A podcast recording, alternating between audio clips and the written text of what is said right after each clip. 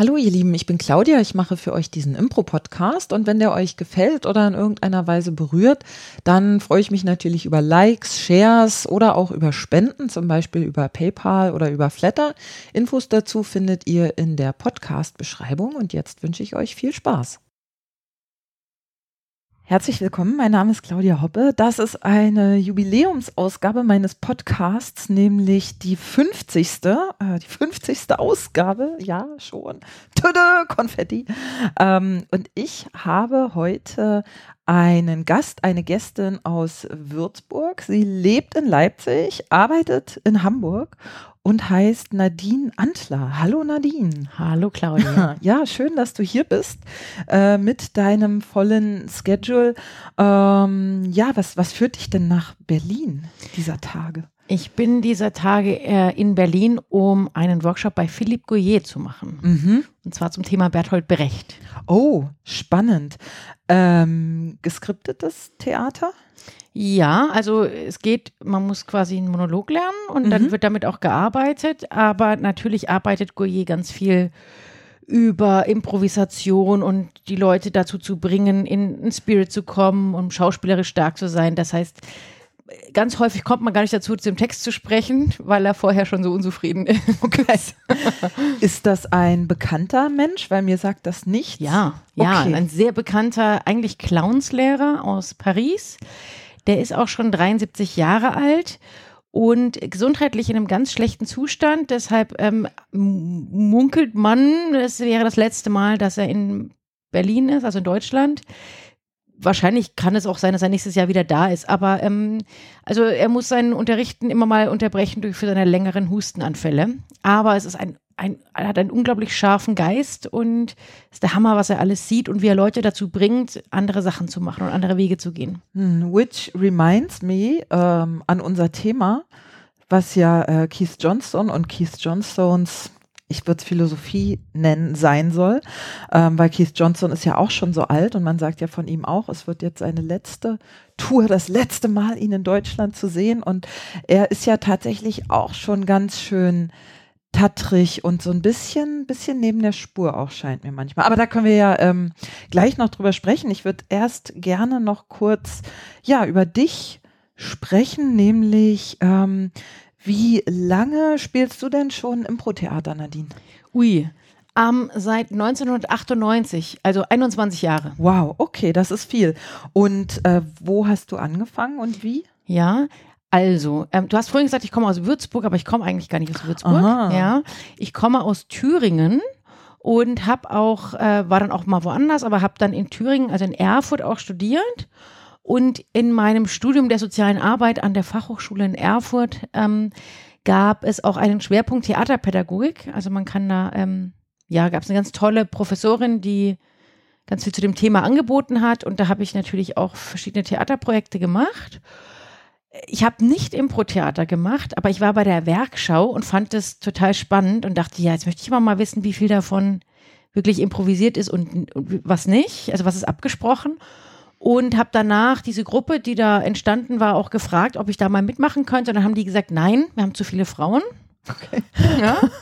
Und dann bin ich in mein Praktikum ans Jugendkulturhaus Kairo in Würzburg gegangen Aha. und musste da ein Praxisprojekt machen. Und dann habe ich da einen Impro-Theater-Workshop organisiert. Und daraus ist dann eine Gruppe entstanden, also auch die Gruppe, die es jetzt auch noch gibt, den Kaktus. Und ja, und da, also so, so war mein Werdegang quasi. Da hat es angefangen, aber wirklich angefangen hat es dann eigentlich in Würzburg. Ah ja. Und wie alt warst du, als du in, äh, in, in im Kairo in Würzburg diesen Workshop organisiert hast? Hm, kurz nachrechnen. Ähm, 21. Okay. Kann das sein? Ich glaube. Mhm. Und äh, Sarah, hast du den Workshop dann selbst angeleitet oder hast du dir dann einen Lehrer dafür geholt, einen Trainer? Ja, nee, ich hätte nichts anleiten können, weil ich hatte ja keine Ahnung. Ich habe einfach mal geguckt, wen gibt es da so in der Gegend und habe eine Frau, die da auch einfach so Impro gemacht hat, einfach gefragt, ob die den Kurs geben würde. Und die hat das auch gemacht. Aus heutiger Sicht, glaube ich, ähm, hatte die auch nicht so viel Ahnung davon. Aber es war cool, weil wir haben dann einfach mal so ein paar Spiele kennengelernt und haben dann ganz viel ausprobiert. Und letztendlich in, in unserer Impro-Gruppe, wir haben angefangen, wir hatten dann diese Keith Johnston-Bücher und ähm, haben dann, ah, hier steht, du sollst nicht blocken, okay, das machen wir jetzt mal, wir blocken nicht. Und dann endet das immer in Diskussionen, ist, wenn man Nein sagt zu, machst du den Abwasch, ist das dann schon ein Block oder ist das nur die Sicht der Figur? Und, ähm, und dadurch, dass es da niemanden gab, der uns beigebracht hat, wie es geht und wie es nicht geht, war das manchmal zwar sehr mühsam, aber on the good side, es gab halt auch keine Art, so spielt man Impro-Theater, sondern wir konnten da auch so ein bisschen unseren eigenen Stil finden und das, was für uns funktioniert hat. Mhm. Ah ja. Und ähm, wie ging es dann weiter? Oder vielleicht erstmal, wie viel, wie viele Leute waren es? Wie groß war diese Gruppe in Würzburg am Anfang? Puh, das hat sich am Anfang natürlich ständig, wie das bei allen Gruppen ist, gab es da viel Fluktuation bis wir irgendwann mal sechs Leute waren. Dann sind wieder Leute weggezogen, dann waren wir zu viert. Dann blieben wir ganz lange zu viert. Und dann gab es so, ne, so über 21 Jahre gibt es ja eine viel, viel Veränderung. Dann war mal die Gruppe zwischenzeitlich nur ich und Toppi. Dann war es immer zwischenzeitlich nur ich und Dagmar. Also dann, ne, dann kamen wieder andere dazu. Jetzt momentan sind wir, glaube ich, auch sechs, aber diskutieren gerade, ob wir ich glaube, so sechs, sieben, acht neue Leute aufnehmen. Oh, wieder. wow. Ja. Okay, also so, so viele. Und wie, wie ging es dann weiter für euch, nachdem ihr quasi diesen Initialworkshop hattet und dann selber mit Büchern gearbeitet habt? Ja, dann war erstmal quasi so zwei, drei Jahre oder so ähm, Bücher und Proben und ausprobieren und irgendwelche Shows spielen äh, mit dem, was wir uns da zusammengereimt haben. Ähm, genau. Und dann gab es ein Festival in Weimar ähm, das, da sind wir hingefahren. Um, ähm, und da ging für uns eine Welt auf, weil da haben wir dann plötzlich gemerkt, ach, es gibt andere Leute, die machen das auch. und ach, es gibt Workshop-Leiter, die kann man sich einladen, die bringen einem das bei. Also es gibt Leute, die das können und das auch unterrichten. und das war so pff, irgendwie krass, man kann solche Sachen machen. Und es gab aber viele Sachen bei diesem Festival, die wir doof fanden. Zum Beispiel?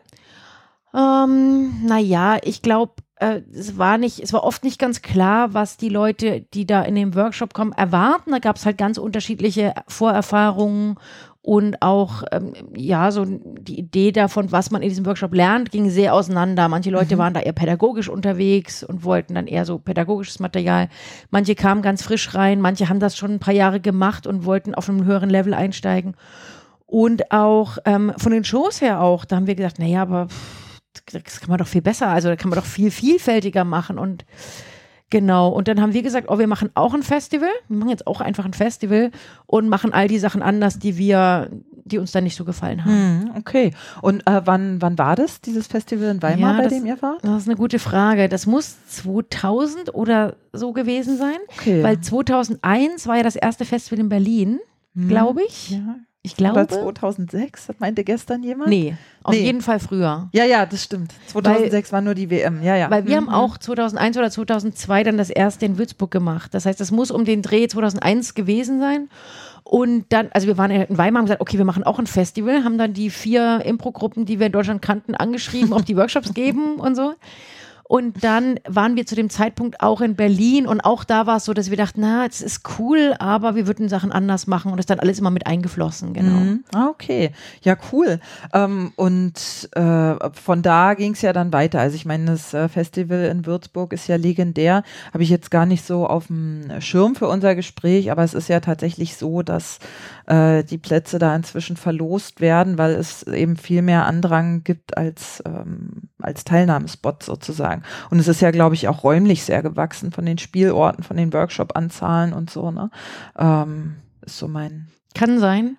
Ähm, also wir haben gleich am Anfang relativ groß angefangen und es blieb, also gibt es immer mal solche und solche Jahre, aber ja, also es ist groß und ich glaube, es ist auch relativ konstant groß, aber da bin ich ja jetzt auch gar nicht mehr so involviert. Hm. Deshalb ist das für mich auch immer eine Überraschung. Das heißt, du bist ganz raus aus der Festivalorga, oder? Ja. Okay. Ja, schon hm. seit dem zehnten, also ich habe das zehnte Festival noch organisiert. Im elften war ich Teil des Teams, das war das schwierigste Jahr. Und im zwölften war ich noch Mentorin. Mhm. Und dann habe ich gesagt, jetzt muss ich auch den Absprung finden, dass ich auch nichts weiß, weil sonst werde ich mich immer reinhängen okay. und meinen Senf dazu geben. Ah, siehst du, das war mir gar nicht klar, dass du so lange da schon raus bist. Ich dachte, du bist irgendwann, weiß ich nicht, 2017 oder 2016 oder 2018 da rausgegangen. Nee, schon lange her. Okay, mhm. ah, guck an. Ähm, und sag mal, du hast ja schon gesagt, ähm, in in Weimar bei diesem Festival, da waren so unterschiedliche ähm, ja, Erwartungen oder Ansprüche oder so. Was bedeutet denn Impro für dich aktuell? Meinst du für mein Leben, für die Bühne? Ja, für sowohl als auch für, ja, ja. ähm, naja, man könnte sagen, Impro ist ein Teil von mir, weil es mich einfach über so eine lange Zeit auch so geprägt hat. Das heißt, ähm, ja, ich merke, ja, ich merke immer wieder, dass das, ja, dass ich das auch bin, ähm, auch wenn ich das manchmal gar nicht so wahrnehme. Ähm, ich habe immer wieder auch keine Lust mehr auf Impro. Das nervt mich auch da häufig. Mit Schlagzeugspiel. Ja, eine gute Idee. ja, also man kommt ja immer in so Krisen, wo man denkt, oh, jetzt nervt's, ey, oh, immer das mhm. Gleiche und tausendmal gesehen und ah, oh, ist doch safe und, äh, und es hat keinen Inhalt und keine Ahnung, was, was, man, was man immer so merkt, ne? Und dann gibt es aber meistens so eine Phase, wo ich merke, ich muss das, ich muss irgendwas wieder neu für mich entdecken. Und im Moment war, war, es auch so. Ich hatte so im letzten Jahr auch wieder so eine Phase, wo ich irgendwie ein bisschen Abstand hatte und dachte, okay, ich muss wieder was ganz neu für mich angehen. Und das macht dann auch, dass ich wieder Lust habe. Und jetzt gerade im Moment bedeutet Impro für mich ähm, ein Handwerkszeug, ein Handwerkszeug, was ich kann, um auch meine Vision von der Welt in die Welt zu tragen. Mhm. Okay, schön. Ähm, und sag mal, du hast es ja schon gesagt, du hast in Erfurt äh, soziale Arbeit studiert. Das heißt, das ist, äh, wenn man, wenn man da fertig ist, ist man Sozialarbeiter oder Sozialpädagoge? Beides. Mhm. Und äh, hast du dann in diesem Beruf gearbeitet nach deinem Abschluss? Ja. Mhm. Wie, wie lange? Oh, ähm, ich frage mich gerade, ob das jemand interessiert, der dazu hört. ähm, ich habe ich hab ein, äh, hab ein Integrationsprojekt für Spätaussiedler gemacht, für drei Jahre. Das habe ich geleitet damals. Da bin ich so reingerutscht. Plötzlich war ich da Abteilungsleiterin und habe dieses Projekt geschmissen. Und dann nach drei Jahren dachte ich, okay, jetzt ist aber auch gut. Und dann habe ich nochmal studiert. Also habe ich das alles wieder gelassen. Und bin dann. Was hast du dann studiert? Äh, BWL. Oh, Wow, fertig, richtig mit Abschluss und allem drum und dran? Ich habe alles gemacht, bis auf die Diplomarbeit. Mhm. Da hatte ich dann keinen Bock mehr. Krass. Ja. Okay.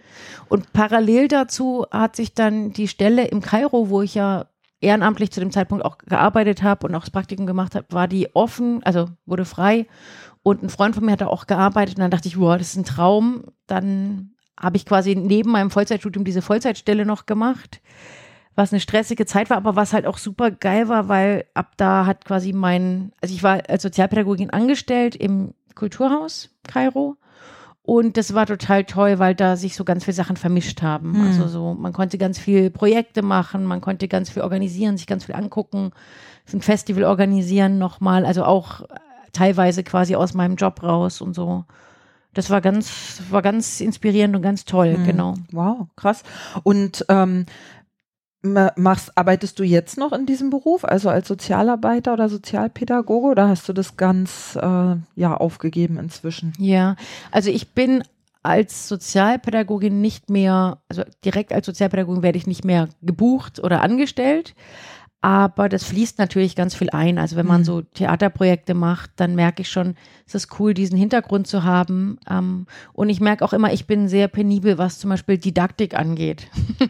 Im Gegensatz zu vielen meiner Kolleginnen und Kollegen. Also wie, wie unterrichtet man Spiele? Was brauchen Leute, denen man was beibringt, ähm, um mitgenommen zu werden? Und auch, ähm, wie hält man Gruppen zusammen und so. Das sind ja alles Sachen, die man da lernt und das ist schon auch nach wie vor nützlich und in vielen Projekten, also gerade wenn man jetzt zum Beispiel beim Impro-Theater Schulprojekte oder so macht, das ist sehr nah an meinem früheren Arbeitsfeld. Mhm, okay.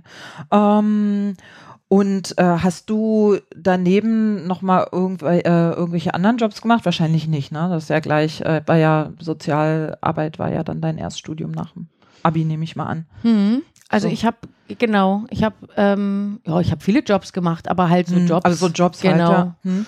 Und machst du jetzt noch äh, was anderes außer so im weitesten Sinn diesen Impro-Theater-Bereich? Gute Frage, mache ich noch was anderes? ähm, ich glaube im Moment nicht. Also eher, man würde so eine Begeisterung fürs Gärtnern als eine Betätigung okay. bezeichnen. Also ich plane das auszubauen, aber nicht, äh, um damit Geld zu verdienen. Mhm. Genau. Und sag mal, äh, weil ich hatte vor einiger Zeit äh, auf Facebook äh, etwas gesehen, was du da gepostet hast. Das äh, sah aus wie so ein, so ein Solo-Programm oder sowas. Ja. Was war das? Das nennt sich Spielplatz. Das ist inspiriert von Lee Whites 15 Minutes of Fame. Ähm, und ist quasi von der Grundidee genau die gleiche.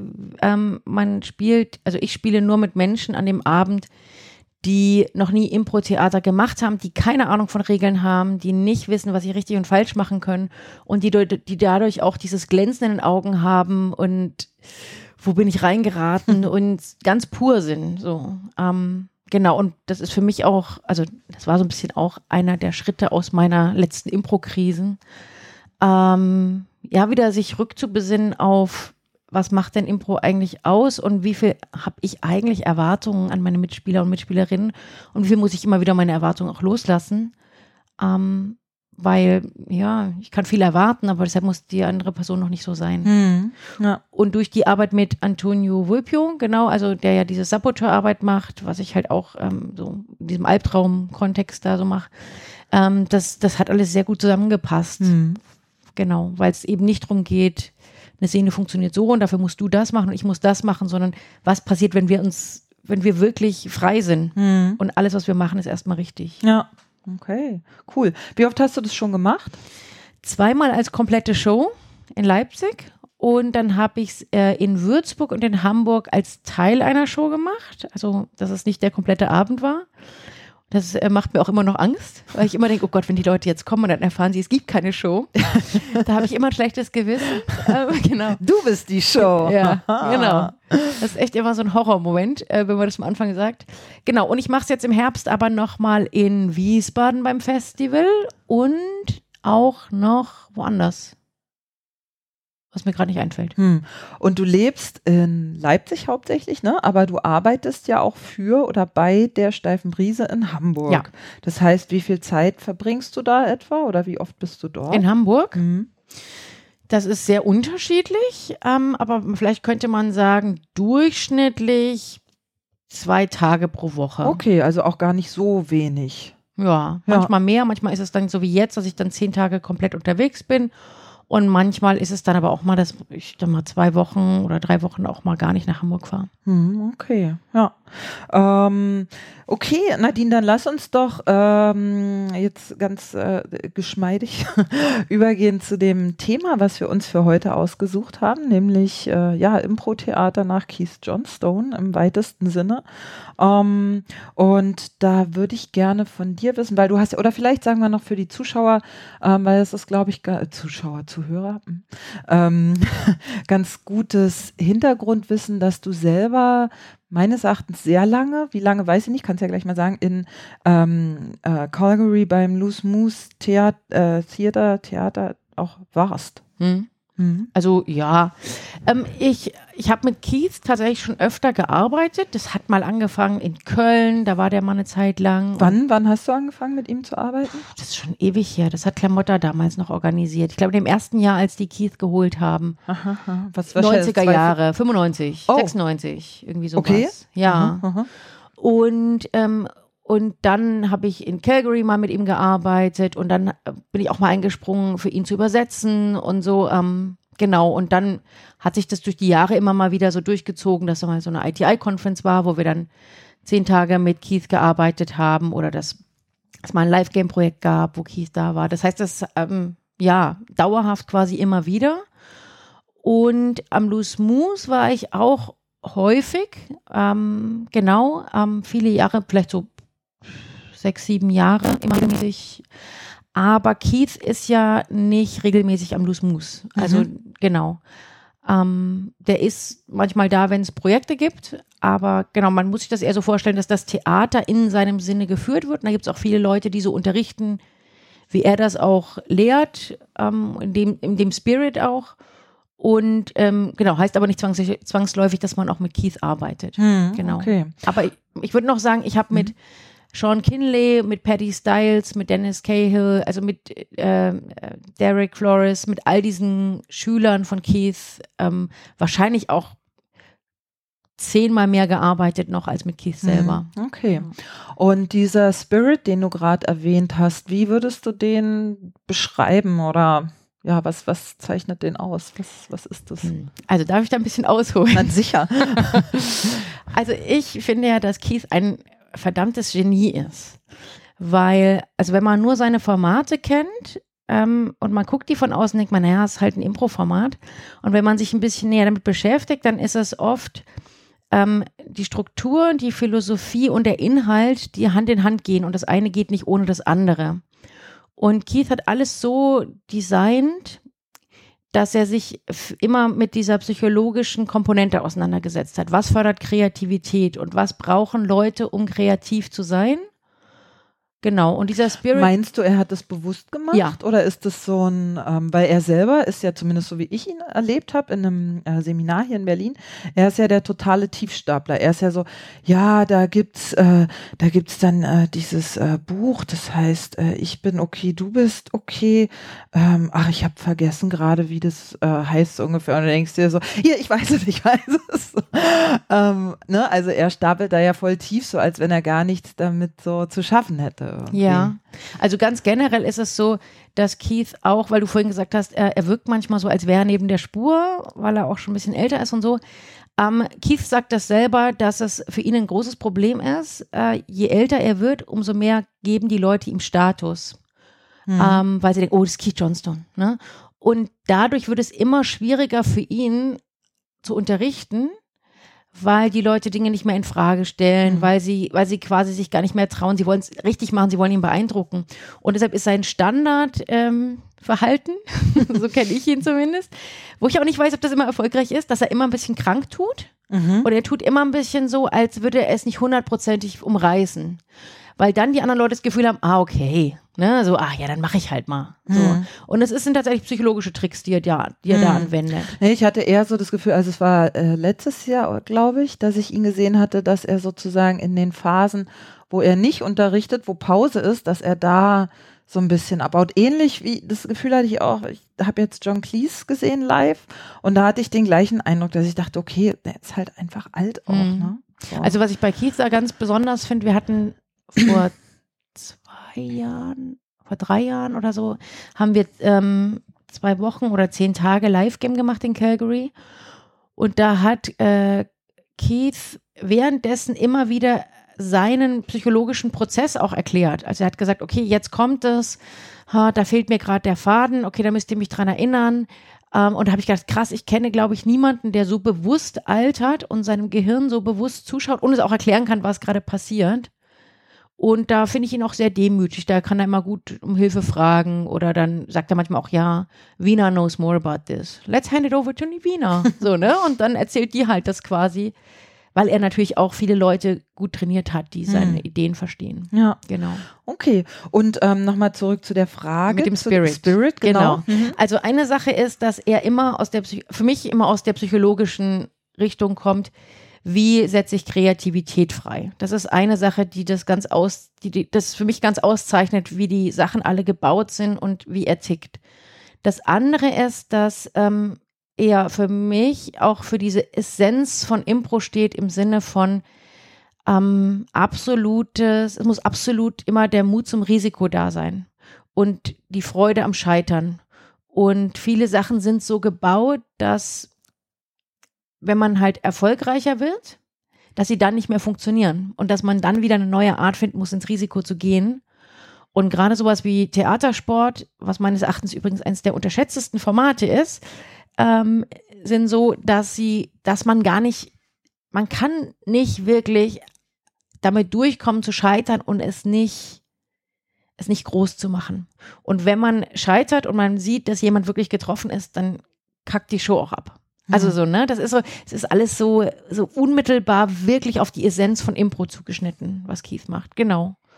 Und dafür steht der für mich total. Und was ein großer Unterschied ist, um das auch nochmal vielleicht im Vergleich zur Chicago-Schule, also so alles, was von der, von Del Close kommt, mhm. der war ja ein Schauspieler und seine Techniken sind ähm, eher Techniken, was kann ich als Schauspieler auf der Bühne tun, um äh, veränderungsfähig zu sein oder um die Geschichte voranzutreiben. Und viele Sachen, die Keith designt hat, sind, der war ja Regisseur, der sitzt außen und sagt, okay, wie kann ich das von außen designen, um den Leuten das und das zu ermöglichen? Und ich finde, das merkt man vielen Strukturen an, dass da ein ganz kleiner Twist ist. Ähm, genau hm. in diesen zwei Sachen. Ja, verstehe, verstehe, was du meinst. Ja, ja ich glaube, am Ende des Tages braucht es wahrscheinlich beides oder irgendwie eine Kombination aus beidem. Auf so. jeden Fall. Ne, Gerade wenn man dann äh, laufen gelernt hat und losgelassen wird aus diesem Labyrinth der Formate, sage ich mal, dann, ähm, ne, dass man dann eben die andere Kompetenz auch hat. Ähm, wie siehst du denn diesen Spirit, den du gerade ähm, umzeichnet hast, in der heutigen, ich sag mal jetzt explizit in der deutschen Szene gelebt oder umgesetzt? Well.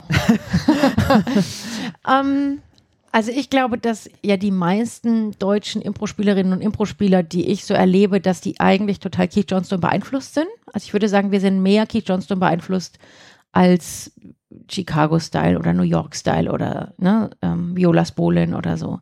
Das ist schon von allen die Basis. Mein Gefühl ist, dass ähm, also die deutsche Impro-Szene bewegt sich ja vor allem im Amateurbereich. Also jetzt, was zum Beispiel in den USA ganz anders ist oder in Kanada auch, da ist, gehört so ein bisschen zum guten Ton, dass man als Moderator oder als Schauspieler natürlich auch Impro kann. In Deutschland ist das, finde ich, immer sehr klar getrennt. So, ne? Das sind die Schauspieler und das sind die Impro-Spieler. Und wenn es sich überschneidet, dann sind die Leute auch mal ein bisschen verwirrt, wäre so mein Gefühl. ähm, genau, und dadurch, dass es aber auch so ein bisschen im Amateurbereich ist, oder tendenziell eher im Amateurbereich, finde ich, ist es auch schwer, das wirklich immer so extrem einzufordern. Also, mhm. und deshalb ist es natürlich auch legitim, dass die Leute sich das raussuchen, was, womit sie erfolgreich sind, was ihnen Spaß macht, was ein gutes Trainingstool ist. Und ähm, deshalb würde ich sagen, ja, es wird gelebt, aber es wird auch ganz häufig nur bis zu dem Level gelebt, wo es noch angenehm ist. Mhm, mhm. Weil letztendlich zielt ganz viel von Keiths ähm, Strukturen darauf ab, dass es dass man sein eigenes Ego auf der Bühne nicht haben kann. Und das würde ich sagen, ist in Deutschland eigentlich erstmal kein großes Thema in der Impro-Szene. Da hm. kommt man gut mit durch. Mit dem Ego meinst Mit dem du? Ego. Hm. Ja. Ja.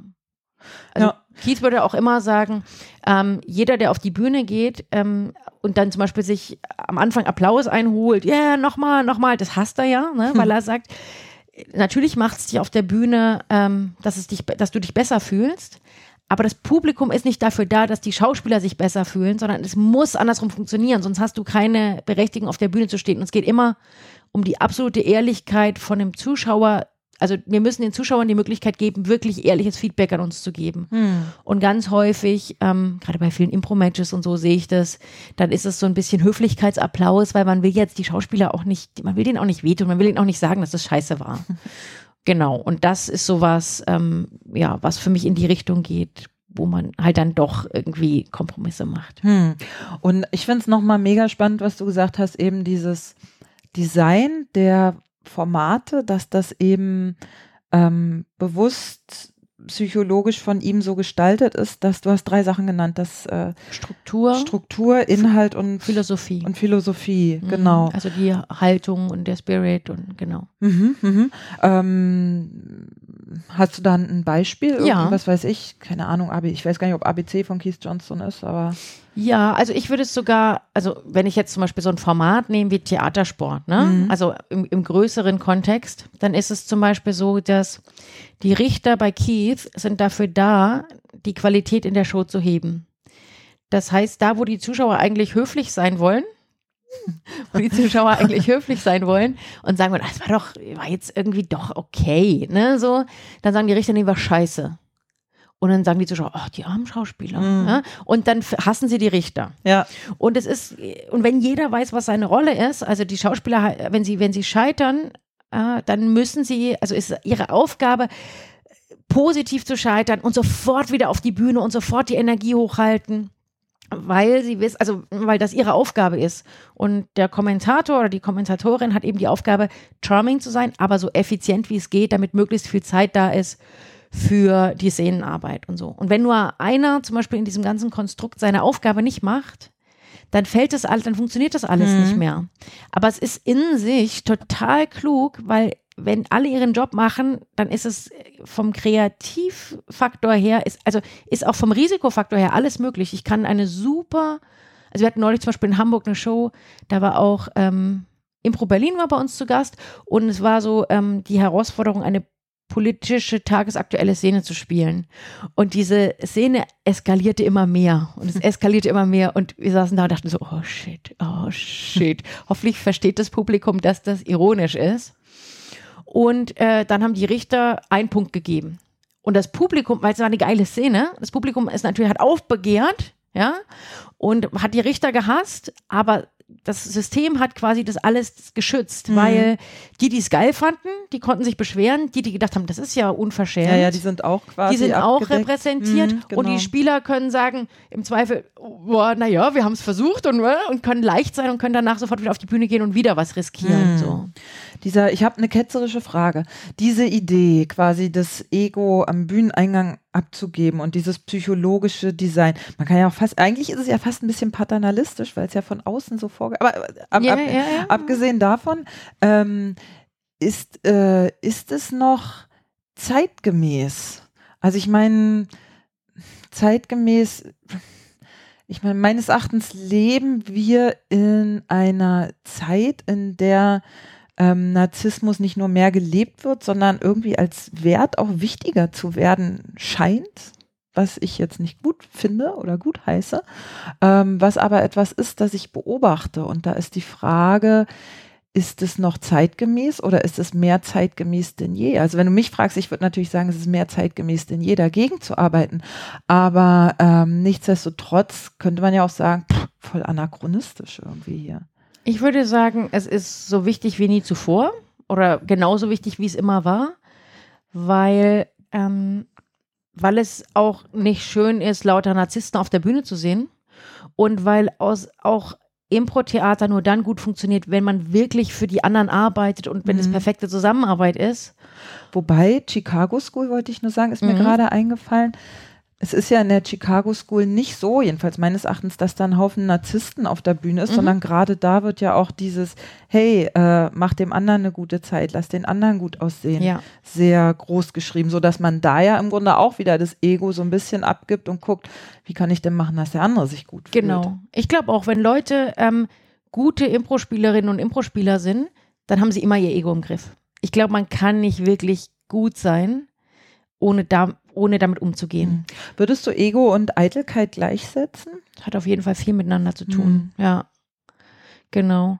Also ich glaube, das ist eins der wichtigsten Sachen. Und du hast eben noch was gesagt, da wollte ich auch noch was dazu sagen. Ah. Äh, das, das Paternalistische? Ja, nee. Ähm, no. Genau. Aber zum Beispiel jetzt, ähm, ich bin ja jetzt diese Woche bei Philippe Gouillet.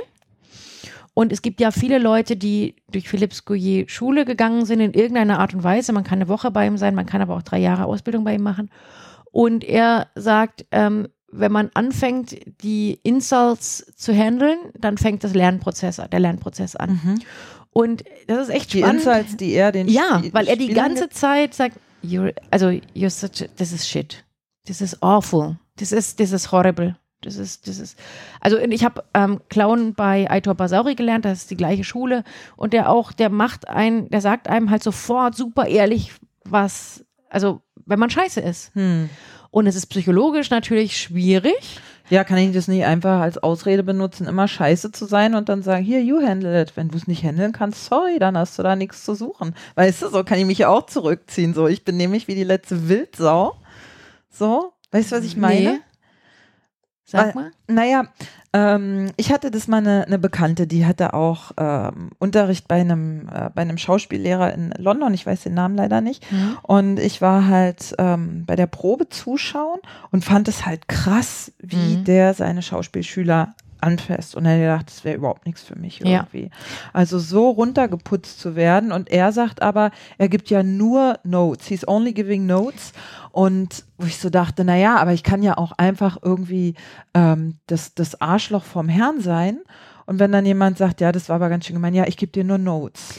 Nur genau. Also genau, das ist immer die Frage, in welchem Spirit das natürlich gegeben wird. Und zum Beispiel bei Philippe Gouillet ähm, ist es, das ist alles, das ist alles ein großes Spiel. ist mhm. alles ein Spiel. Und man sieht auch, wie er Spaß hat und dann, wie er sich selber über sich selber lustig macht und wie er auch, also für ihn, also unterrichtet ja das Theater auch alles ein Spiel ist.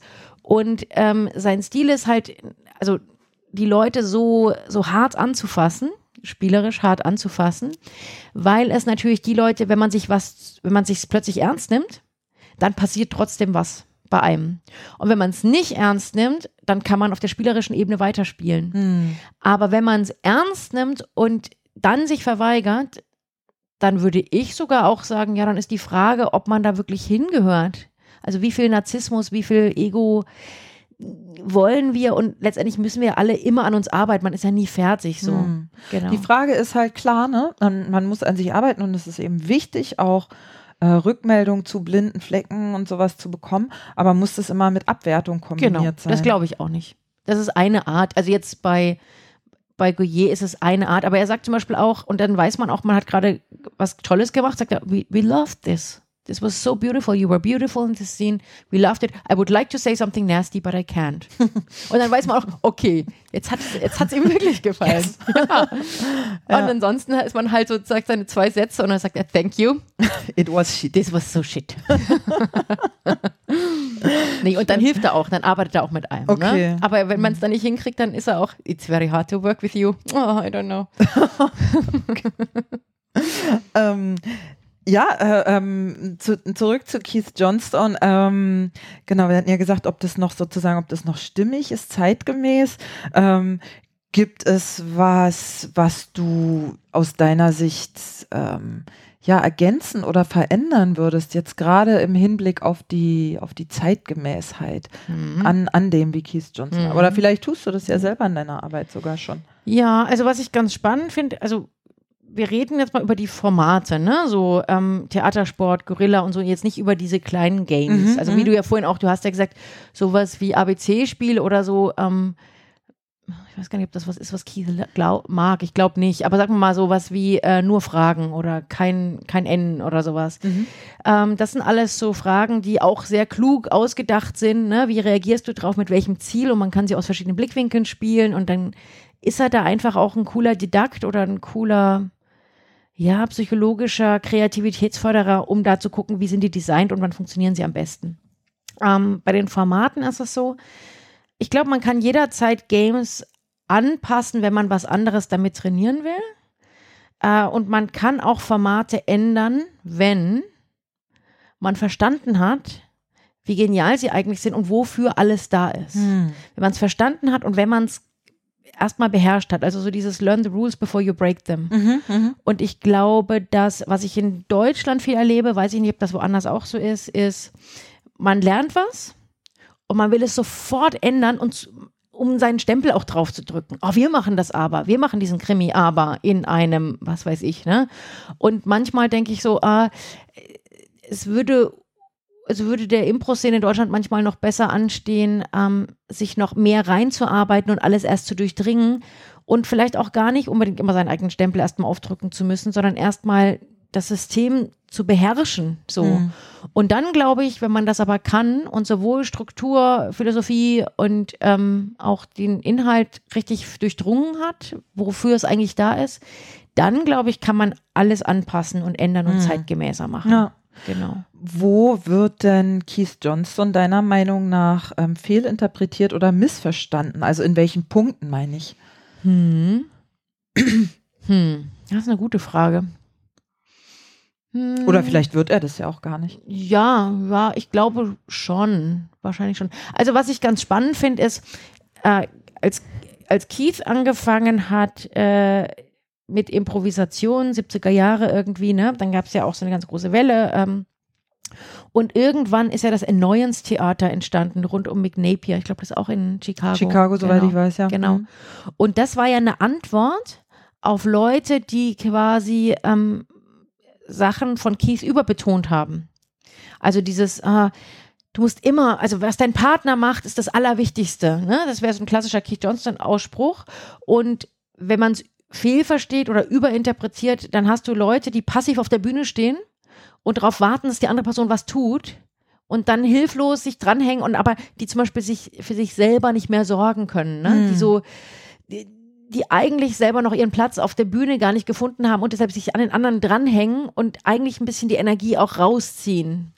Und ich glaube, also und deshalb ist meines Erachtens auch so dieses Erneuenstheater entstanden, weil man versucht hat, okay, jetzt gucke ich erstmal auf sich selber gucken, erstmal erstmal ein eigenes starkes Angebot haben, einen eigenen Charakter. Also und ich glaube, das ist zum Beispiel was, was man leicht missverstehen kann, weil ich glaube, es ist beides relevant. Ähm, und es ist welchen Style man oder welche, welche Art des Unterrichtens man gerade hat. Also ob man eher sagt, wir beschäftigen uns jetzt mal nur mit dem, was du selber mitbringst oder beschäftigen uns mit dem, was, wie sehr du dein Gegenüber unterstützen kannst. Das hängt sehr davon ab, wo die Person gerade steht. Hm und was sie gerade braucht. Ja, das ist ja genauso wie, ähm, ne, speaking about Missverständnisse, äh, wir hatten es ganz am Anfang gesagt, ist ein Nein immer ein Block? Das finde ich eine sehr interessante Frage, weil die ja auch wirklich viel und ständig und immer wieder diskutiert wird. Ähm, und ich da selber auch keine an endgültige Antwort drauf habe, weil du kannst äh, eines, also es gibt ja so schöne Sprüche wie ähm, das Nein ist das Ja der Fortgeschrittenen und sowas. Mhm. Ähm, du kannst eine wunderbare Szene spielen, meines Erachtens, in dem eine Person ähm, alle Vorschläge nur mit Nein beantwortet. Total. Das wird total witzig. Total. Ja, wollen wir ins Zoo gehen? Mm -mm. Ja, vielleicht ins Aquarium? Nee, keine Lust. Irgendwie magst du ein Eis essen? Nee, ich bin Fan. Weißt du, wenn du das steigerst und groß machst, total witzig für mich ist dieses, ist das, ist das Nein immer ein Block, hängt ganz viel damit zusammen. Also die Regel sagt kein Nein, ist ja, weil es nirgendwo hinführt, ne? weil man auf nichts auf, also weil man, wenn, wenn das Nein da ist, auf nichts aufbauen kann, weil es irgendwie immer irgendwas endet. Mhm. Und für mich existiert diese Regel, weil ähm, Leute in der Regel aus Angst Nein sagen. Mhm. Glaube ich auch. Und deshalb glaube ich, ist es relevant, irgendwann also es ist ein bisschen eine Krücke. Man kriegt, also ne, man lernt Impro und dann kriegt man die Krücke an die Hand, sagt ja. So. Und irgendwann kann man eigentlich schon ganz gut laufen. Und dann, glaube ich, braucht man die Krücke nicht mehr. Mhm. Aber ich glaube, man muss sich selber immer wieder achtsam beobachten, wo man dann doch aus, aus Angst, weil man sich irgendwas nicht traut oder weil man, wo man dann Nein sagt. Mhm. Weil letztendlich ich kann total legitim in Szenen Nein sagen, weil ich denke, nein, ich möchte gerade niemanden sehen, der auf die Bühne kackt. ja, und dann habe ich einen guten Grund und das würde ich auch jedem zugestehen, da Nein zu sagen. Oder wenn die Figur, ähm, ne, wenn es in dieser Szene darum geht, dass, dass eine Ehe endet, ja, und die Frau sagt, bitte bleib und der Mann sagt zum Beispiel Nein, dann ist das für mich auch dramaturgisch total sinnvoll. Ja, mhm. und das ist eine tolle Szene. Und ja, würde auch funktionieren, aber nein ist dann unter Umständen sogar das stärkere Ding. Das heißt, für mich steht und fällt es damit, aus welchem Grund sage ich nein. Mhm. Und ja. wenn es Angst ist, weil ich mich selber nicht in, in den da reinbegeben will, dann ist es wahrscheinlich eher Richtung Block. Mhm. Ja, macht Sinn. Das heißt aber, ne, also wie ja schon oft ähm, gesagt und zitiert, dass diese Regeln eben nicht als, als starre Regeln wirklich auszulegen sind, in einem, ich sag mal, biblischen Sinne, sondern du hast es ja schon gesagt, ähm, Krücken sind für den, gerade für den Anfang, die dann aber losgelassen werden können, die man sich aber trotzdem immer wieder naja, nicht bewusst machen sollte, aber sich selber überprüfen sollte, idealerweise. Ja. Tue ich das denn? Oder ähm, wie ist das denn? Oder dass die anderen einen entsprechend Rückmeldung geben, ähm, da hast du aber geblockt. Nur das sind dann genau die Momente, wo wahrscheinlich Diskussion entsteht. Ja, ich fand aber, die Geschichte wird interessanter, wenn ich äh, jetzt nicht losgehe. Ja. So. Ja. Also ähm, ich glaube, äh, ich glaube, es gibt nur eine Regel, die wirklich immer, immer stimmt. Und zwar mach das, was dem Moment am besten dient. Hm. Und die ist aber so schwer auslegbar, weil jeder vielleicht ein anderes Gefühl hat dazu, wann, wann das richtig ist und wann es falsch ist. Deshalb kann man da auch nicht unbedingt drüber diskutieren. Mhm. Alles, was ich sagen kann, ist zu sagen, für mich war es in dem Moment nicht hilfreich, dass meine Kollegin da vielleicht gerade Nein gesagt hat. Und für sie war es vielleicht hilfreich, okay, dann haben wir die Situation unterschiedlich eingeschätzt. Ja. Aber ganz häufig ist es ja auch, dass ich sage zum Beispiel, ich habe da Nein gesagt, weil ich mich nicht getraut habe und die anderen sagen, ja, das haben wir auch so gesehen. Ne? Und dann ist es okay, shit, ja. Und da ist es wieder hilfreich, wenn man sein Ego hinten anstellen kann und sagen, ja, ich habe es mhm. irgendwie da nicht geil, okay. Ja, ja. ja ähm, du hast sozusagen im äh, äh, Vorlauf zu, zu diesem Gespräch, zu diesem Interview äh, mir in einer Mail geschrieben, dass du eine passionierte Konzepterin und Weiterentwicklerin Entwicklerin bist. Daher die Frage, welche von Keith Johnstones Ideen passen für dich in deine Art der Arbeit noch rein und welche vielleicht nicht? Mhm. Spannend. Ähm, also es gibt Dinge, wo ich mit Keith nicht einer Meinung bin. Zum Beispiel? Ähm, zum Beispiel, äh, wenn man sich dieses Theaterspiele anguckt und man liest mal so, was er über manche Games so schreibt. Ne? Und dann sagt, schreibt er zum Beispiel, das ist ein wertloses Spiel. Also was ich, er hasst ja zum Beispiel Freeze Tag. Ja, oder er mag zum Beispiel auch kein, es gibt ja dieses Spiel Gefühlsquadrat, ne, mit mhm. diesen Emotionen. Und da habe ich zum Beispiel eine ganz andere Meinung dazu, weil die Frage ist immer, unter welchem Blickwinkel guckt man drauf. Und ich finde zum Beispiel Gefühlsquadrat ist wunderbar, um, um Menschen mit theatralen Gängen vertraut zu machen.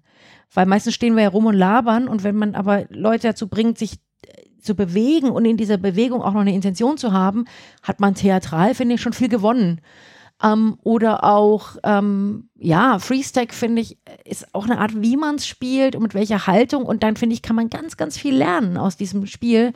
Das heißt, ich sehe das nicht so absolut, aber ich verstehe, dass er sagt, naja, es gibt halt schwierige Teile daran auch oder die Weg stehen können. Hm. Ähm, ganz grundsätzlich, glaube ich, ist es für mich so, dass ich ganz, ganz viele von seinen Ideen benutze. Also zum Beispiel, ähm, habe ich ja mich schon sehr ausführlich mit Theatersport beschäftigt und liebe das auch und finde es immer wieder auch eine Herausforderung und auch immer wieder ganz viel neu zu entdecken. Und ähm, in ganz, ganz vielen Formaten, die ich selber gebaut habe, sei das noch fürs Würzburger Festival oder sind das Formate, die wir bei der Brise haben auch und weiterentwickeln oder andere Formate jetzt, die wir für ein anderes Festival mal entwickeln oder so. Da steckt immer eine ganz, also da steckt ganz viel von einer ähnlichen Haltung drin. Also wie kann man psychologisch das, was sieht das Publikum, was ist das Game für das Publikum, was es sieht und wie müssen wir das Game für die Schauspieler oder für die ganzen Rollen auf der Bühne gestalten, dass das für die eben auch funktioniert. Und das können, können verschiedene Games sein. Und dann immer auch sich bewusst zu machen, zum Beispiel, wer, wer hat den größten Druck? Äh, wer, hat die größte Verantwortung und wie kann man die Person entlasten im Format? aber auch, ähm, ja, wer zieht die negativen Energien auf sich? Das sind so klassische Überlegungen, die für mich aus diesen ganzen Keith Johnston-Formaten kommen. Und Keith arbeitet ja zum Beispiel auch viel mit äh, Regie, also jemand, der außen sitzt, der nicht so viel Druck hat, der aus Zuschauerperspektive Sachen reingeben kann. Und das ist was, was ich auch für viele Formate immer mal wieder äh, verwende. Also die Art auch, wie er Regie führt mhm. und wie er glaubt, wie das hilfreich ist, was ist inspirierend und was ist eher ähm, intellektuell, also verkopfend, so, genau. Ja. Ähm, das sind so Sachen auf jeden Fall. Und dann natürlich, Keith Johnston hat ja ein Format, ähm, ein grandioses Format in die Welt gebracht, über das die meisten Impro-Menschen ja nichts wissen. Äh, Live Game mhm. weil er selber auch nicht darüber geschrieben hat und weil er sehr beschützend ist mit diesem Format. Und, ähm, und das ist, ein, das ist ein Format, was mir immer und immer wieder neu begegnet und wo ich immer wieder denke, jetzt gerade für so Sachen, für so gesellschaftliche Formate oder wo man denkt, ah, wie kann man nochmal da thematisch an ein Thema rangehen, ist das einfach ein unglaublich geiles Format, weil es, ähm, genau, bei Live Game ist es so, äh, man hat einen Gast auf der Bühne, ähm, der über den Abend hinweg von äh, zu seinem gesamten Leben interviewt wird, von vor seiner Geburt bis nach seinem Tod. Und der auch wahrhaftig äh, antwortet. Man versucht eine Stimmung zu erzeugen, wo die Person wirklich ehrlich sein kann und so. Und ein hidden, also ein verstecktes Ziel für den Abend ist, dem Gast eine Erkenntnis zu geben über sein Leben, die er vorher noch nicht hatte. Mhm. Also mindestens eine, können auch mehr sein. Aber das ist sowas, das, das, sagt man dem natürlich nicht und das sagt man auch dem Publikum nicht, aber das ist so das, wo wir sagen, uh, was können wir dem geben? Mhm, klingt so ein bisschen wie ähm, Playback-Theater oder so Psychodrama, mhm. sowas anders, ganz anders, weil auch nichts, es wird nichts nachgespielt, was erzählt wird, sondern es wird immer, man denkt immer in, was wäre ein Geschenk für die Person? Und man zeigt denen die Sachen, von denen die vielleicht sagen, also, ähm, ach so hätte das sein können, krass. Also ein Beispiel, was weiß ich, ähm, man ist als Kind verloren gegangen, man erzählt diese Geschichte und dass man Angst gehabt hat.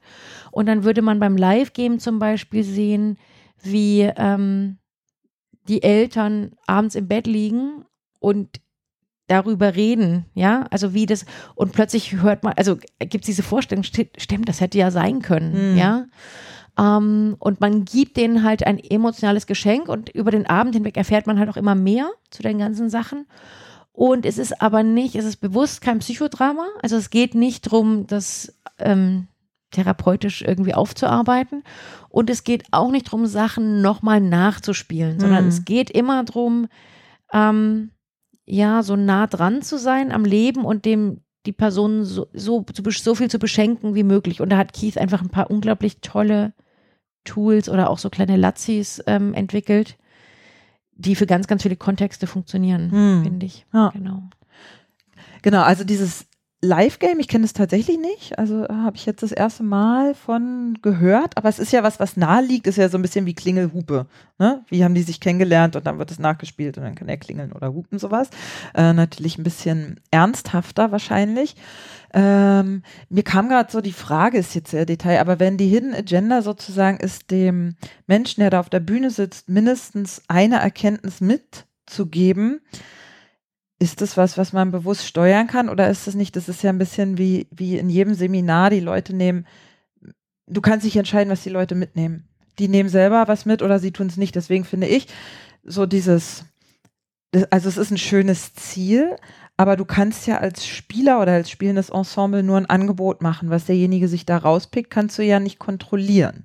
Auf jeden Fall. So. Also was man, es gibt mehrere Ebenen bei diesem Format. Es ist auch es ist tatsächlich sehr komplex weil man eben auch an diese Sachen rangeht, ähm, die schon auch, und deshalb ist es auch so, äh, so gefährlich, äh, weil man die Verantwortung hat. Jemand erzählt über die wichtigsten Entscheidungen in seinem Leben, auch über, auch über lustige Sachen und so, aber auch über wirkliche Sachen, wo man denkt, uh, das, äh, das hat gerade echt ein Gewicht. Also ich habe schon mal erlebt, dass jemand über einen Selbstmordversuch bei einem Live-Game gesprochen hat, zum Beispiel. Ne? Und dann ist die Aufgabe, ähm, was kann ich danach inszenieren noch? Was nicht das illustriert, was nicht diese Ernsthaftigkeit wegnimmt, was aber vielleicht das ehrt und trotzdem eine Leichtigkeit reinbringt. Das mhm. heißt, es ist auf einem theatralen, extrem hohen Niveau. Und bei Livegame ist es eben auch so, dass ähm, es da auch wieder so verschiedene Rollen gibt. Es gibt eine Regie, es gibt die Person, es gibt den Shadow Guest, also das ist der, den die Person sich selber aussucht, der sie spielt. Ähm, genau, gibt es verschiedene Sachen und es gibt, wie, wie ich schon gesagt habe, es gibt so ein paar Strukturen, die man auch, auf die man zurückgreifen kann, die solche Momente auch äh, ein bisschen beschützen. Was war nochmal die Frage? Ähm, genau, ob, äh, ob es möglich ist, diese, so, diese Erkenntnis die intendiert mhm. mitzugeben oder ob es nicht so ist, dass derjenige sich eben da selber was rauspickt. Genau. Weil ich finde, sonst hat es für mich ähm, auch schon wieder so einen paternalistischen Beiklang. So, ja, hier, mhm. ne? Machen wir. Ähm, sondern ich finde es schöner zu sagen, eben, hier ist ein Angebot und wenn es gut läuft, dann nimmt derjenige sich was davon mit.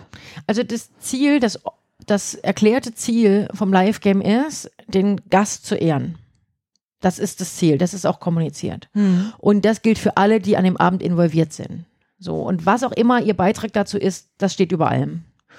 Und dann gibt es halt was, wo, wo wir zum Beispiel als Cast wissen, wir können die Person vielleicht besonders beschenken. Ähm, oder, oder es ist, glaube ich, ich würde es eher so beschreiben wie eine Denkart. Wie gehe ich daran an diese Szenen? Ähm, und nicht was, also ich kann den ja beschenken und ihm gute Gefühle geben über Sachen, aber ich kann ihm auch eine andere, eine andere Perspektive anbieten. Und natürlich, also dadurch, dass das Interview den ganzen Abend immer fortgeführt wird, kann man auch immer, also und muss man auch immer wieder einchecken, ist das close oder ist das nah an dem, irgendwie und häufig sagen die auch, nee, aber ich habe es total genossen oder ach, ist witzig, meine Mutter sich mal so vorzustellen oder oh, das wäre cool, wenn ich wirklich diese Kinder hätte. Ja, so meine sind schon noch mal ein bisschen anders oder man kann auch Sachen natürlich aufgreifen, die also Entscheidungswege, was ja auch ein klassisches Impro-Ding ist. Ähm, es ist halt immer sehr nah dran und es geht immer so drum, ähm, ja, ich glaube, als der, als Haltung, ne, als Haltung so, was kann ich dem Gast Schönes mitgeben? Damit es ja. nicht nur, also es ist bewusst kein, ich frag dich, ist, ich frag dich aus, du erzählst mir die Sachen, die du sowieso weißt, sondern du bist selber auch überrascht und hast selber auch manchmal ganz häufig bei so klassischen Live-Game-Fragen, das ist auch eine gewisse Fragetechnik, ist das halt häufig dieses, oh shit, da habe ich noch nie drüber nachgedacht. Hm. Ne? Und diese Momente sind schön, weil da häufig auch man gemeinsam dann denkt und da mhm. weiter guckt. Ja. Schön. Hast du das mal äh, gemacht als Gast, dass äh, dein Leben sozusagen da auf die Bühne gebracht wurde? Nur im Workshop, also mhm. nur im, im Arbeitskontext. Ah ja, mhm. okay. Ähm, was ich noch ganz, ganz spannend finde im Zusammenhang mit Keith Johnstone ist ja, dass äh, Keith Johnstone nicht an Langform glaubt. Also zumindest hat er das mal hier in einem Gespräch, in einem Podcast in Berlin gesagt vor ein paar Jahren, dass er nicht an Langform glaubt, weil das Risiko des Scheiterns einfach viel zu hoch ist und deswegen es nicht, nicht möglich ist, wirklich eine Langform zu improvisieren. Ähm, nun ist natürlich die Frage, was, was für eine Langform guckt man sich an, weil ich würde sagen, zum Beispiel ein Harold hat durchaus ein großes Potenzial zum Risiko und zum Scheitern. Aber wenn ich sage, ich spiele äh, eine klassische Heldenreise durch, dann ist da natürlich, also erstmal ist es ein bisschen langweilig, weil es ja durchexerziert wird, was jeder schon weiß und kennt.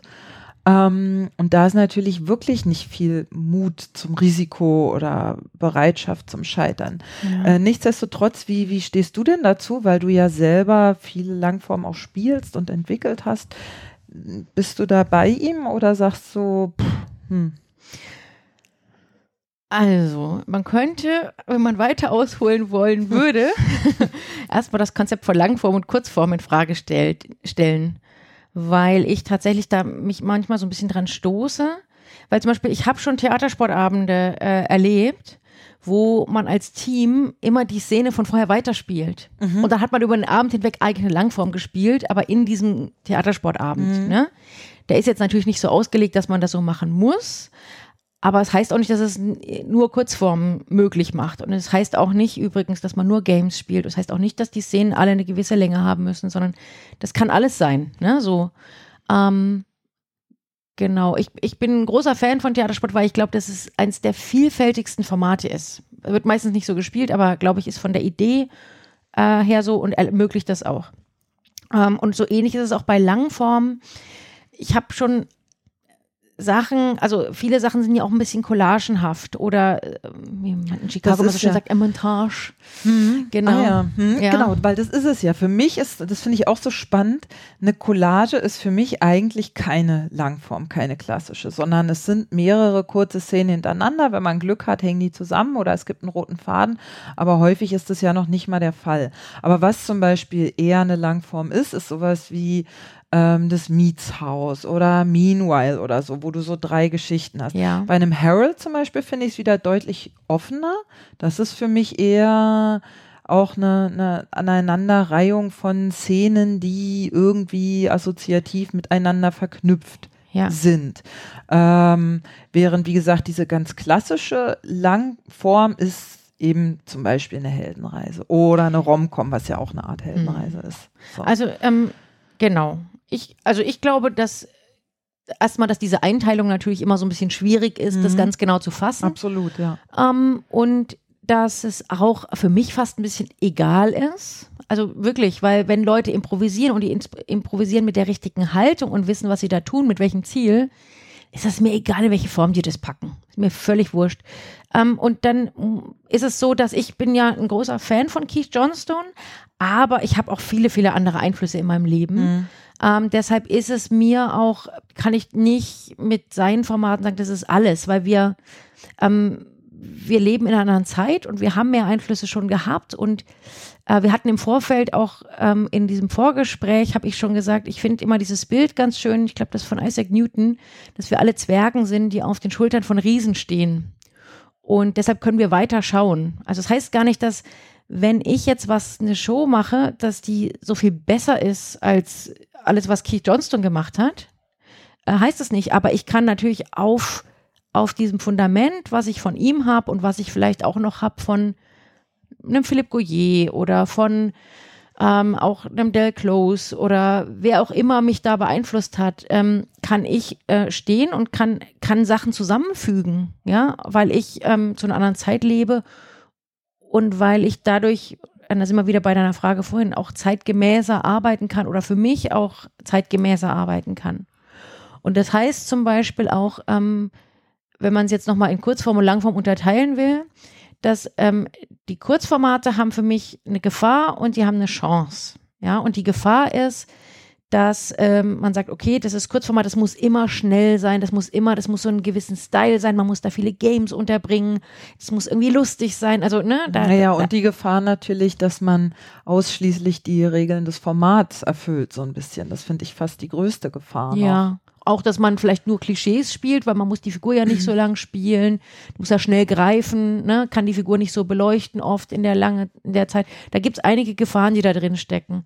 Ähm, aber es hat eben auch die Chance, dass wenn man, wenn man merkt, oh, das funktioniert gerade nicht, man kann das schnell von der Bühne kriegen und was Inspirierteres und was ganz anderes anfangen. Mhm. Und bei Langform ist es so ähnlich. Ich finde, da ist die Gefahr drin, dass man da vor sich hin plottet, wie eine, wie eine Irre, ja. Ähm, ja, und jetzt hat man bei der Heldenreise, jetzt fehlt uns noch ein Mentor. Oh, und dann steht man an der Seite und dann sieht man die Leute an der Seite denken was könnten sie noch alles machen? Und man kommt rein und man, äh, die kommen rein und dann sieht man manchmal, ah, die haben überhaupt nicht zugehört. Ne? Die haben schon ihre komplette Geschichte im Kopf, jemand übernimmt die Kontrolle und dann geht dieser ganze Impro-Spirit verloren.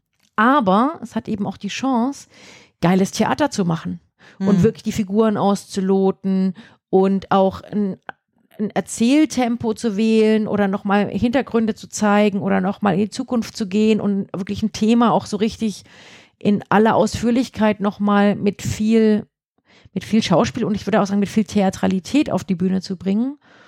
Und ähm, genau, und deshalb würde ich auch sagen, man muss immer gucken, woher kommt jemand. Und Keith kommt aus der Zeit, wo Improvisation und dieses Risiko an sich überhaupt erstmal das Thema war.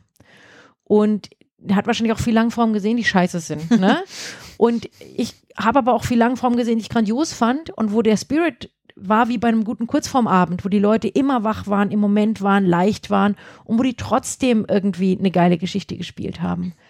Deshalb, ähm, für mich ist es nicht entweder oder. Für mich hat es ein bisschen unterschiedliche Richtungen, was man erreichen will.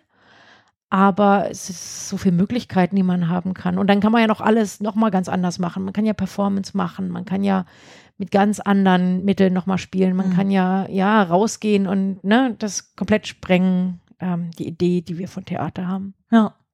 Ja, genau. Also spannend finde ich jetzt gerade nochmal diesen Aspekt wirklich, ähm, wie differenzieren wir denn Kurz- und Langform, ne? Weil ich da auch eben schon oft gedacht habe, naja, so alles, was so collagenartig ist, ist doch eigentlich keine Langform, während, wie es ja schon sagte, so eine improvisierte Heldenreise ja nur eine, eine Färbung einer bestehenden Geschichte schon ist. Und da weiß ich auch nicht, ob ich das, ja, kommt wahrscheinlich auf die Umsetzung an, ob ich das so spannend finde. Ja.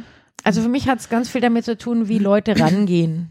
Wenn die sagen, äh, wir improvisieren heute Abend Krimi, äh, dann, dann ist das ja eine Vereinbarung für den Abend und dann ist es auch klar, es ist irgendwie eine Geschichte. Ja, dann würde ich sagen, das geht in die Richtung. Wenn die sagen, wir machen eine Collage, das kann auch alles zusammenführen, dann finde ich es auch geil, das zu entdecken. Oder auch mhm. bei einem mhm. Theatersportabend zu entdecken. Oder auch ne, bei einer Collage zu merken, oh, das ist so eine geile Szene, die will ich nochmal aufgreifen.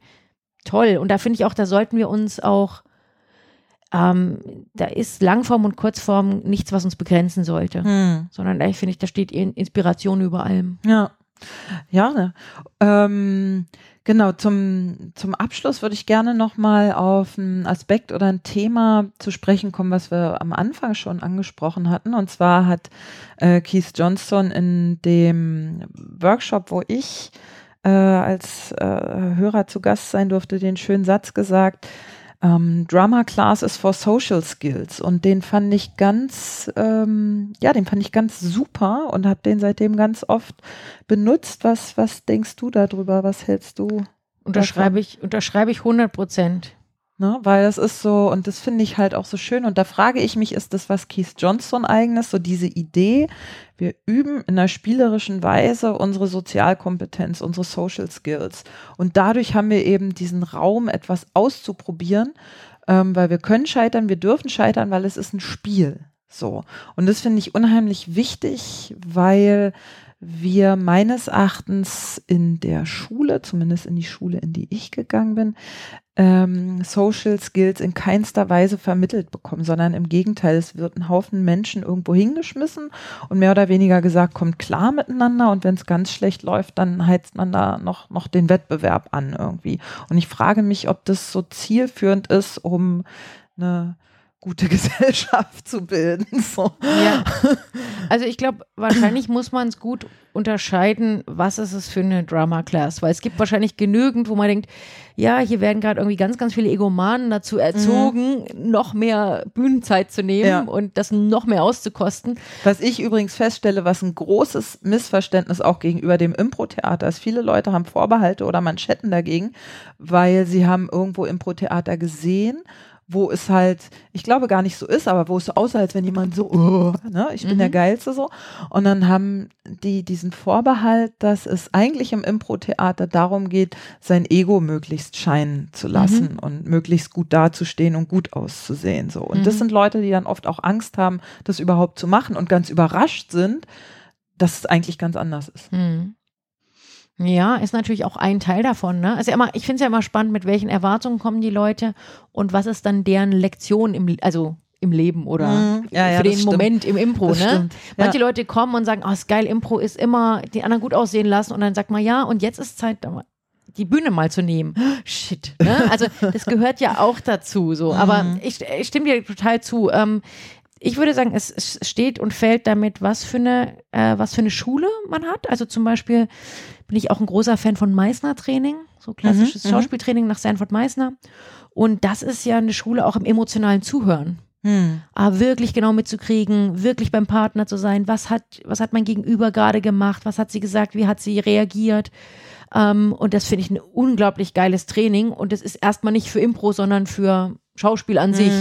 Oder auch jetzt, wenn ich jetzt bei Philipp Gouillet oder auch jetzt bei meinem, bei meinem Lehrer Aitor Basauri arbeite zum Beispiel, da geht es auch ganz viel darum, ähm, erstmal Komplizität aufzubauen. Mhm. Also wir, wir, also wir spielen gemeinsam ein Stück, aber wir spielen und wir spielen gemeinsam. Wann ich einsetze und wann du einsetzt und wer wann welchen Gang hat, das ist ein Agreement, was drunter liegt. Und ähm, Goyer würde sagen, ähm, ohne das, ohne dieses, dass wir Theater als ein gemeinsames Spiel verstehen, gibt es kein Theater. Mhm, absolut. Ja, und das finde ich so, wenn man das trainiert, das ist, ist super hilfreich fürs mhm. Leben. Dan hat mal gesagt, und es klingt so profan, ähm, ach, ich weiß gar nicht, ob ich das zusammenkriege, aber wir hatten irgendwie auch über Regeln, wo ich das, ich finde das Wort immer ein bisschen schwierig, aber ähm, über Impro-Regeln gesprochen und er sagte, die einzige Regel, die es beim Impro-Theater gibt, ist ähm, Spiele Impro-Theater. Und ich fand es total genial, weil es hat meines Erachtens alles drin. Es hat den Theateraspekt, ne? also nicht, nicht Spiel Impro, sondern Spiel Impro Theater. Mhm. Ähm, es hat dieses Spielerische drin, was für mich alles das drin hat. Ich nehme deine Angebote an, äh, Mut zum Risiko, zum Scheitern und so weiter. Und ähm, dann eben den Impro-Teil, der heißt, äh, es ist hier improvisiert, es ist nichts abgesprochen und wir sind im Moment. Und insofern fand ich diesen Satz so trivial, der klingt eigentlich total genial. Hm. So, aber du brauchst halt das Vorwissen dafür, um den so zu, hm. zu verstehen. Ich bin ein ganz großer Fan von dem Wort Prinzipien anstelle von Regeln. Ich mag Haltungen gerne. Ja. Und äh, es gibt zum Beispiel, ich weiß nicht, ob du das Buch kennst, äh, Story von Robert McKee. Nee. Da gibt es ein ganz tolles Buch ähm, und ist eigentlich, glaube ich, für Drehbuchautoren, wenn ich mich da richtig erinnere. Aber es gibt ein Vorwort und in dem Vorwort steht, äh, das ist ein Buch von Prinzipien, die einem helfen können, Stories zu bauen oder zu verstehen auch. Und dann kommt dieser Nachsatz, ich weiß nicht, ob ich den jetzt richtig hinkriege, aber ähm, all diese Prinzipien funktionieren, aber das heißt nicht, dass es nicht auch tausende andere Wege geht, gibt außerhalb dieser Prinzipien, die auch funktionieren.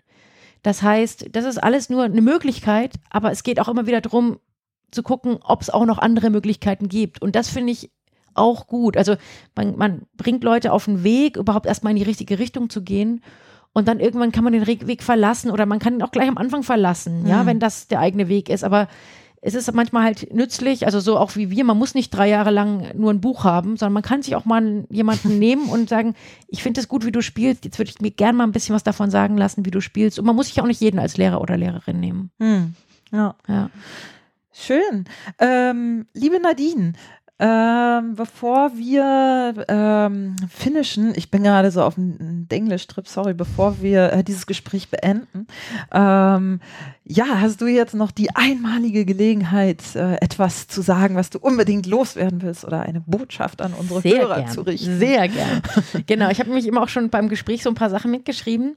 Ähm, weil du auch ein paar Mal nachgehakt hast mit zeitgemäß und nachgehakt äh, und auch mit dem, ah, das kam so ein bisschen auf, äh, weiß gar nicht mehr, wie wie du es formuliert hast. Ähm, ich ich erlebe ganz häufig, dass wir uns distanzieren von Quellen, also wenn wir es überhaupt kennen, wo Sachen herkommen, aber dass wir uns distanzieren und sagen, na, wir machen aber nicht Impro, was so ist wie bei denen, oder wir machen, wir machen kein klassisches Keith Johnston, oder wir machen nicht das Original Impro-Match, oder wir machen nicht ähm, wirklich klassischen Harold oder so.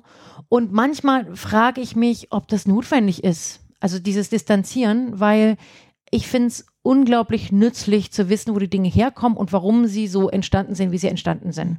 Wobei da finde ich sehr interessant, weil Keith Johnson sagt ja selber, ähm, äh, und es klang ja auch schon an, er hat immer so gesagt, only 80% of what I said is true. Also nur 80% von dem, was ich gesagt habe, ist wahr. Und er ist ja auch so, oh fuck, immer zitieren die Leute mich aus diesem Buch, hätte ich bloß nicht diese Bücher geschrieben. so. ja. ähm, und er mag das ja gar nicht. Und dann hat er ja auch gesagt, wenn Leute zu ihm kommen und sagen, Keith said, also Keith hat ja. gesagt. Ähm, ne, also dieses, wo, wo kommen wir her, ist ihm als, als Urheber gar nicht so recht, was ich auch nachvollziehen kann. Ne? Aber zeitgleich regt er sich natürlich auch extrem drüber auf, was da, was aus Theatersport geworden ist und wie wenig Leute verstehen, was da drin steckt und was man damit machen kann und wie sie natürlich überall die Sachen, die unangenehm sind, fürs eigene Ego rausnehmen. Das heißt ja und nein. Also ich mhm. würde sagen, zum Teil, ne, zum Teil stimmt das. Und dann darf man es auch nicht heilig nehmen. Ich glaube, mhm. es geht auch darum. Wahrscheinlich ist es für ihn am schlimmsten, wenn er dann von Leuten zitiert wird, die es aber in einer Art und Weise umsetzen, wie er es nicht intendiert ja, hat. Ja, oder die es so. noch genauer nehmen, ne? Die dann sagen, ja, die machen dann eine Regel draus, wo er nur mal, also nur mal was dazu gesagt mhm. hat. Genau. Aber was ich meine ist ähm, auch, ähm, nochmal mit diesem Bild von den Zwergen auf den Schultern von den Riesen. Ich glaube, wir haben so viel, also wir haben so viele Leute auch in, in, in unserer Impro-Theater-Vergangenheit, ähm, die tolle Sachen erfunden haben und die tolle Sachen gemacht haben. Und ich finde es immer wertvoll, sich damit zu beschäftigen, auch über die Impro-Welt hinaus. Also auch zeitgenössische äh, Regisseure und Regisseurinnen, die toll sind oder auch mal in die Performance-Welt zu gucken, was macht Shishi Pop, was macht Rimini-Protokoll, ah, sich mal mit zum Beispiel so was anzugucken, was Sina macht, also die ja auch ganz viel mit Improvisation arbeiten, aber in einem ganz anderen Kontext. Das finde ich zum Beispiel künstlerisch super interessant. Und was ich meine ist, ähm, vielleicht erstmal sagen, uh, das finde ich spannend, in die Richtung möchte ich arbeiten, ohne gleich zu sagen, ah, wir müssen das aber irgendwie gleich wieder abändern, um unser eigenes draus zu machen. Weil ich habe das feste Vertrauen, jeder Mensch ist so individuell und wenn der wirklich, wenn jeder und jede wirklich nach ihrer Kreativität arbeiten, wird immer was Originelles draus, immer was Eigenes draus entstehen, ohne dass man nochmal bewusst versucht, was zu, was zu ändern. Ne? Weil das entsteht, wenn man nach der Inspiration und nach dem Ziel arbeitet, sowieso. Und nochmal auch, um den Bogen zu schließen zu deiner Frage mit dem Zeitgemäßen. Ähm, wir leben in einer Zeit und ich glaube, dass Theater auch relevant sein sollte für unsere Zeit. Deshalb macht es durchaus Sinn, immer wieder zu gucken, ist das, was ich mache, auch relevant für die Zeit, in der ich lebe und manches ist es eben auch nicht mehr. Mhm. Also, und seien es nur Geschlechterrollen in irgendwelchen Genres, ne? Oder sowas. Mhm. Ja, das war eine Zeit lang, hat das eine Relevanz und jetzt ist es bewusst vielleicht auch manchmal schön, sowas zu brechen und zu gucken, wie würde das denn heute aussehen. Hm. Ich habe manchmal das Gefühl, nochmal, um darauf zurückzukommen, warum haben Leute so dieses dolle Bedürfnis, sich äh, davon zu distanzieren. Ich glaube, das ist so ein bisschen entwicklungspsychologisch so, wie ähm, das ist quasi die Pubertät und man muss jetzt sozusagen sich von den Eltern abgrenzen. So, da kommt dann das rebellische Kind und nee, also nee, wir, wir, wir machen nicht Keith Johnson. Mm -mm, nee, also so, das kann gut sein, so. ja. Und irgendwann, wenn, wenn diese Phase durch ist, dann kommt vielleicht auch wieder so eine, so eine Hinwendung. Weiß ich nicht, ist ja. so eine Theorie, die ich habe. Aber ich habe so das Gefühl, wenn so eine vehemente Abgrenzung da ist, dass es so ein bisschen wie so ein Kind in der Pubertät ist, was jetzt, nein, es ist jetzt, ähm, ja. Ja. Spannend. Ja, okay. Liebe Nadine, dann ähm, danke ich dir ganz herzlich, dass du hier warst, dass du dir die Zeit genommen hast während deines Berlin-Besuchs. Sehr gerne. Ähm, Vielleicht noch für unsere Zuhörer, wo kann man dich denn in den nächsten Wochen und Monaten auf der Bühne sehen? Also hier in Berlin oder außerhalb Berlins mhm. oder ähm Ja. Also man kann mich in Berlin tatsächlich sehen im November. Ich glaube am 16. Ich müsste noch mal nachgucken. Uh. ja, alles gut. Ich habe gerade den Tisch bewegt. Ja, ja. Also ich glaube, man kann mich in Berlin, wenn ich mich richtig erinnere, am 16. November sehen. Äh, und zwar bin ich mit meinem Kollegen Youssef Rebay Gilbert aus Hamburg zu Gast in der Impro Embassy ähm, bei Lee. Lee White äh, im Ratibor und äh, Yusuf und ich haben gemeinsam eine Hacking-Show, die heißt Wer bin ich, wo wir mit den Daten unserer Zuschauer und Zuschauerinnen spielen. Mehr möchte ich dazu nicht verraten, okay. weil es hat einen großen Überraschungseffekt, wenn man in der Show ist. Also man ähm. muss wissen, dass Yusuf ein Hacker ist und äh, dass wir auch Dinge tun in der Show, die aufgrund diesem Wissen beruhen. So. Okay. Äh, das ist auf jeden Fall, glaube ich, eine Empfehlung. Und Lee wird uns an dem Abend mit uns dieses Format erstmals spielen. Das wird auf jeden Fall spannend. Und ansonsten kann man mich in Hamburg sehen, äh, bei der Steifen Brise, also www.steife-brise.de oder auch auf dem Festival in Würzburg spiele ich. Stimmt, das ist ja jetzt auch bald. Genau, das ist am letzten Oktoberwochenende. Da spiele ich mit meinen beiden Kollegen Thorsten und Thorsten von der Steifen Brise äh, unser Geisterformat. Aha ist auch eher eine Langform, genau. Oder wir spielen auch in Wiesbaden beim Festival im November und da spiele ich auch den Spielplatz. Mhm. Ach, schön. Okay, super. Sehr schön. Ähm, hast du eine eigene Webseite, wo Leute was über dich finden können, nächste ja. Auftritte etc.? Aha. Ich habe eine eigene Webseite, sind aber keine Auftritte drauf. Weil das muss man ja aktuell halten, sowas. Meine Website heißt www.nadineantler.de. Okay, sehr schön. Ähm, genau, oder steife Brise oder äh, wahrscheinlich www.der-kaktus.de. Ohne Minus, derkaktus.de. Okay. Ähm, Gibt es noch andere interessante Projekte? Ja. Aha. Also, ich plane gerade am Turn 2021. Ah, genau, das ist ein äh, Impro-Festival in Hamburg. Genau. Und wir haben vor einer kurzen Weile beschlossen, dass wir das äh, nächste Impro-Theater-Festival unter das Thema Zukunft stellen wollen. Und der Arbeitstitel heißt äh, Wie wollen wir leben? Und wir werden uns mit äh, ja, Zukunftsvisionen beschäftigen und die Sachen, die da gearbeitet werden und die da gezeigt werden, werden so unter diesem gesellschaftlichen in der gesellschaftlichen Klammer stehen. Und das fängt jetzt schon so an, so ein bisschen da weiter zu arbeiten, in welche Richtung. Also das wird auf jeden Fall ganz spannend. Hat aber noch Zeit, ist erst im März 2020. Okay. 21. 21? Ja. 2020 gibt es keins? Nee, wir machen nur das alle zwei Jahre ah. in Hamburg. Wir brauchen ja immer Zeit, um dahin zu arbeiten und um wieder inspiriert zu sein. Verstehe. Wir wollen uns da nicht in Zugzwang bringen. Ja, macht Sinn. Okay, sehr schön. Dann ähm, ja, nochmals vielen Dank, dass du hier warst zu dieser Jubiläumsfolge der 50. von meinem Impro-Podcast. Ja, eine große Ehre. ähm, mein Name ist Claudia Hoppe und ich sage Tschüss. Tschüss.